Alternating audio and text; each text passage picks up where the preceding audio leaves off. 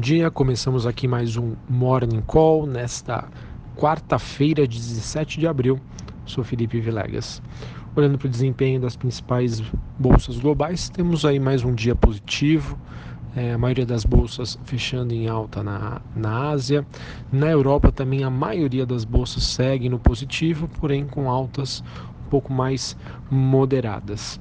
Uh, esses movimentos acontecem após a divulgação do PIB da China, que cresceu 6,4%. É, por cento, é, na comparação anual do primeiro trimestre de 2019, um pouquinho acima do que era esperado, 6,3%. É, a gente também teve aí dados de produção industrial e vendas no varejo que acabaram superando as previsões em março. É, de acordo aí com o noticiário chinês, o país estaria elaborando uma série de medidas de estímulo para tentar impulsionar as vendas de carros e eletrônicos, segundo aí uma pessoa a par do assunto que concedeu uma entrevista à Bloomberg. Uh, hoje nós temos o minério de ferro caindo, com a retomada de uma das maiores minas da Vale, e metais avançando em Londres, repercutindo os dados fortes na China. A gente também tem o petróleo, é, que sobe também a, a, com uma baixa inesperada dos estoques americanos que foram divulgados ontem pelo relatório o API. O petróleo WTI negociado em Nova York que sobe 0,7 e o Brent negociado em Londres subindo aí 0,8. Como eu já comentei anteriormente, com essa queda do minério de ferro, que foi impulsionado aí pela reativação de uma, de uma das maiores minas da Vale, de Brucutu, é, a gente também tem como reflexo disso a BHP e a Rio Tinto, essas empresas é, que são mineradoras negociadas na Bolsa de Londres, caindo aí próximo de 3%, dado é, este fato da forte baixa do minério de ferro hoje. Bom, em relação à agenda, 8 horas da manhã aqui no Brasil, inflação e GPM, a segunda prévia, divulgado pela Fundação Getúlio Vargas.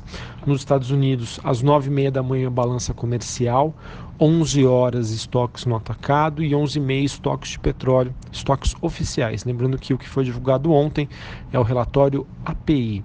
A gente tem hoje vencimento de opções sobre o Ibovespa, tá? não é sobre as ações, é sobre o Ibovespa. Lembrando que o, que o índice da Bolsa, né? no caso o índice futuro que reflete o, o Ibovespa, ele tem vencimento toda quarta-feira, mais próxima do dia 15 nos meses pares.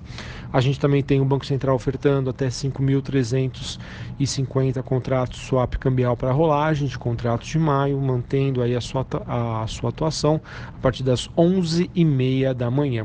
E hoje, às 15 horas, o Fed divulga o seu livro bege. O livro bege, como se fosse uma ata é, da comunicação que foi feita na semana anterior em relação à sua taxa de juros. É como se fosse uma ata é, em que o Fed, o Banco Central Americano, se posiciona em relação às expectativas, às, às estimativas para a política monetária nos Estados Unidos agora em 2019. Bom, é, olhando agora pra, para os destaques corporativos, uh, a gente tem uh, os, a Braskem né, com, confirmando que adiou realmente o pagamento de dividendos de 2,7 bi. Esse movimento acontece após ontem né, o Ministério Público ter barrado o pagamento pela companhia. a gente tem a Randon criando aí uma joint venture com a Triel no valor de 16,4 milhões de reais. E agora há pouco saiu uma reportagem no Brasil Journal dizendo que a Ser Educacional, Ser 3, comprou a Uninorte da Laureate é, pela cifra aí de 200 milhões de reais. E o noticiário também envolvendo aí bastante a questão da Petrobras. Né? Nós temos reportagens no Valor dizendo que o governo liberou a Petrobras para definir os seus preços.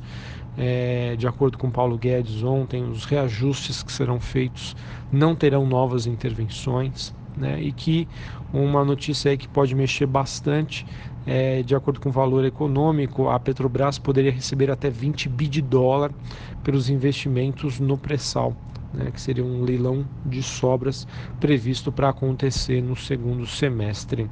É, ontem o mercado aguardou e deve ter acompanhado aí atentamente a, o pronunciamento do Paulo Guedes é, junto com o ministro de Minas e Energia, Albuquerque, é, eles que fizeram um pronunciamento após uma reunião com o Onyx Lorenzoni e o Bolsonaro.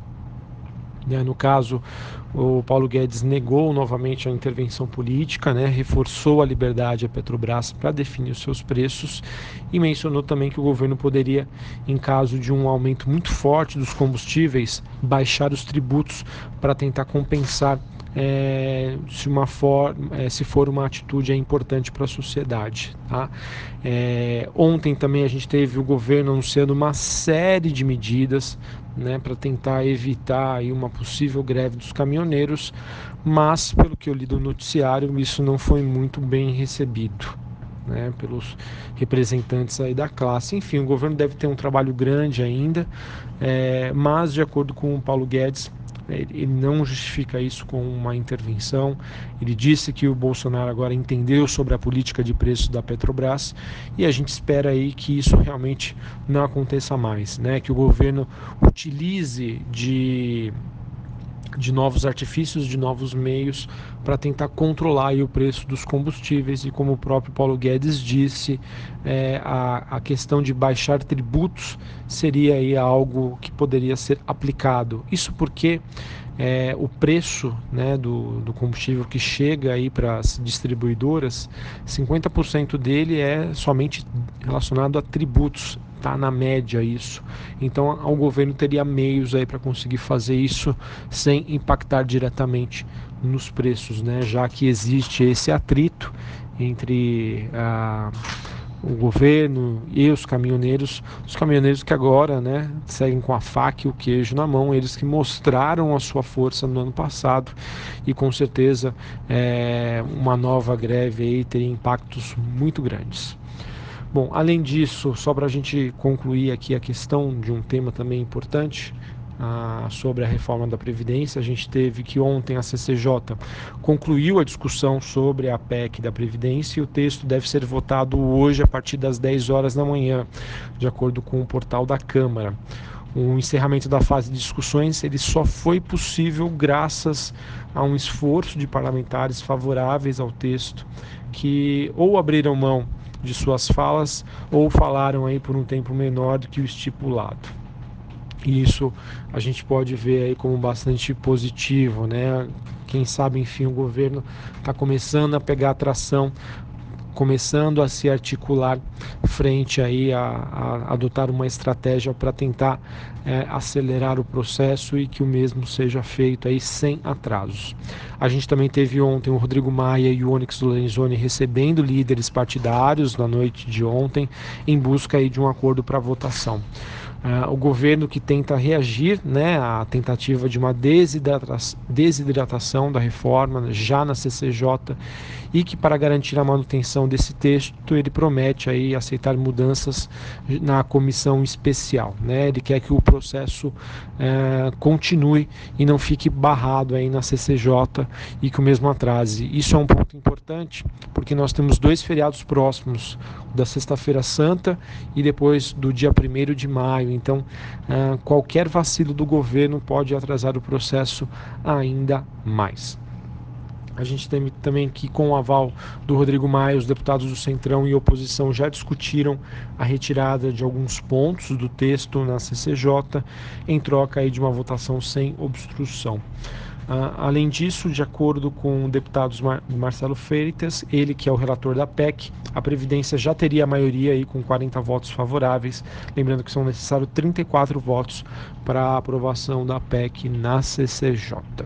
Tá, então, o mercado deve ficar de olho uh, nesse andamento né, da, da votação da, da discussão sobre a PEC da Previdência hoje, a partir das 10 horas da manhã, e vamos ver como que se dá a reação da Petrobras. Né? Será que o mercado acreditou no Paulo Guedes? Será que realmente ali a, a Petrobras vai ter liberdade para a definição dos seus preços de combustíveis? Enfim, vamos ver. Acho que a reação hoje da Petrobras vai ser um termômetro importante é, para saber da credibilidade do, do, do, Paulo Guedes em relação à palavra dele. É, não que o que aconteceu tenha afetado, né? O mercado sabe que quem adotou isso foi o Bolsonaro, mas a questão é se o mercado vai dar ou não um novo voto de confiança para Bolsonaro, dado ontem o discurso do Paulo Guedes.